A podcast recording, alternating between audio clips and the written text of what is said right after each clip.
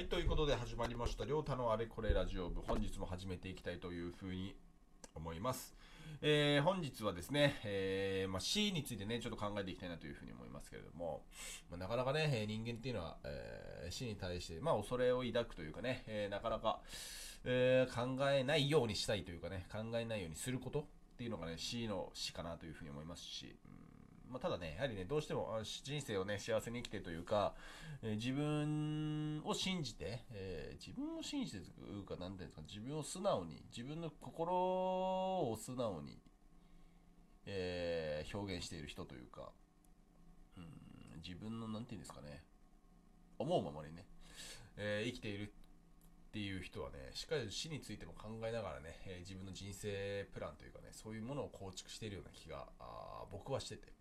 そういう部分においても、やはり死に対するしっかりとした、あなんですかね、明確なゴールをね、やっぱり人生として、えー、持っといて、人生として、まあ、自分としてか、自分として持っといて、えー、その中でね、その道中をしっかり、えー、より良いものにしていくというかね、まあ、そのためにもね、しっかりと、まあ、考えていきたいなと、まあ、死についてですね、考えていきたいなというふうに思って、えいましたので、えーそれをですね、考えていきたいなというふうに今回は、思っております。えっ、ー、と、なかなかね、難しいというかね、まあ人間ね、いつ死ぬか分かんないんですけども、まあ、一応ね、男性が82歳ですか。で、女性が87歳が、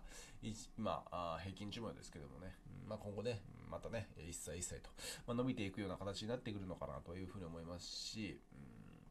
うん、まあ、不老不死っていう形はね、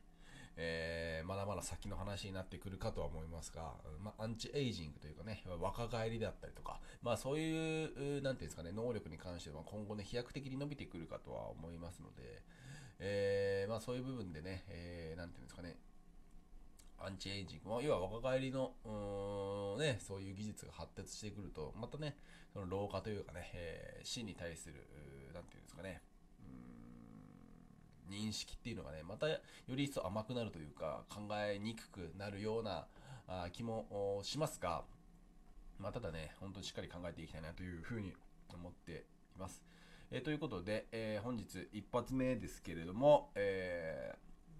ー、行ってみましょうか。吉田松陰さんのね、言葉から言ってみたいなというふうに思うんですが、17、18の死が惜し、惜しければ30の死も惜しい。80、90、100になっても、これで足りたということはない。半年という虫たちの命が短いとも思わないし松や柏のように数百年の命が長いとも思わない。天地の悠久に比べればあ小なんなんですかね。えー、まあやめましょう。吉田松陰さんはなかなかね難しい言葉言ってるんですけど。まあちょっと今途中まで読みましたがまあちょっと変えます。はい。ということで、えー、日本初のねヨガの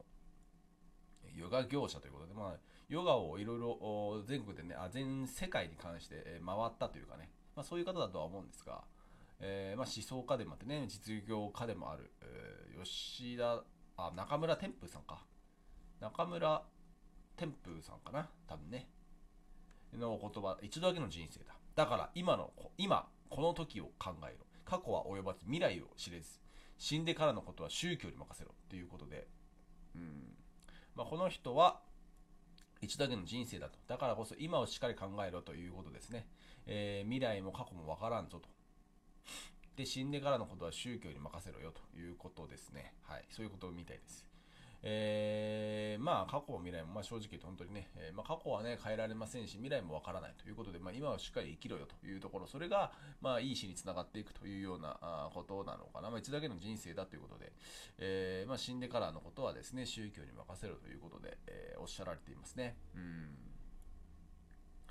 えー、でね、日本の小説家でもあってね、世界でもね、活躍されている村上春樹さんはですね、死は生の対極としてではなく、その一部として存在しているということで、うん、まあもちろんそうですね、えー、対極という形じゃなくて、えー、生に、まあ、付随するというか、なんていうんですかね、えー、延長線上っていうんですか、まあ、そこに死がね、存在しているっていうのは、まあ確かなのかなというふうに思いますし、えー、まあいい人生というかね、うんまあ、いい人生ってなかなかね、表現が難しいんですけど、いい人生というか、えー、うん、まあ、なんて言うんですかね、えー、自分に、え、素直に、ね、なっている。素直にね、生きているという人こそね、本当に、なんていうのかな、え、生き生きし、生き生き、生き生きしているというかね、うん、まあ、そうですね、えー、まあ、自分を信じてというか、まあ、しっかりとね、自分のやりたいことをやっていくっていうことが、あいいのかなというふうに思いますし、うん、まあ、どうしてもね、えー、判断を、なんていうのかな、えー、自分はこうしたいと思ってもなかなかできないというかね、えー、先延ばしにしてしまうということはあるんですけど、まあね、えー、今すぐにやるべき、えー、まあ、自分のね、素直に、自分の素直にとか自分、うん、まあ、なんていうのかな、まあ、難しいですね。うん、まあ、そうですね。死は対局、まあそこそうですね、それは延長線上なので、まあ、しっかりと、その、生きている中、生きている途中においてもしっかりとその延長線上ゴールをしっかりと見据えて頑張っていく、まあ、それが重要なのかなというふうにうん思いますね。はい。まあ、それはね重要なことなのかなというふうに思いますし。うんまあ、その中で、まあ、僕が何をしたいのかっていうのを一度僕が何をしたいのかあなたは何をしたいですか？とかね、えー、しっかりと問うてあげたりとか自分自身も考えて考えるということが重要だと思いますし、うん、まあ、頑張っていきたいなというふうに思ってます。頑張る、頑張るわけじゃないですけど、まあ、しっかりと考えていきたいなというふうには、えー、思ってます。次は、ロシアの小説家トルストイですね、死への準備をするということは、いい人生を送るということである。いい人生ほど死への恐怖は少なく、安らかな死を迎える。遂行なる行いをやり抜いた人にはもはや死はないのであるということで、まあそうですね、えー、死への準備をするということはいい人生を送るということ。要はね、えー、その生きている中において、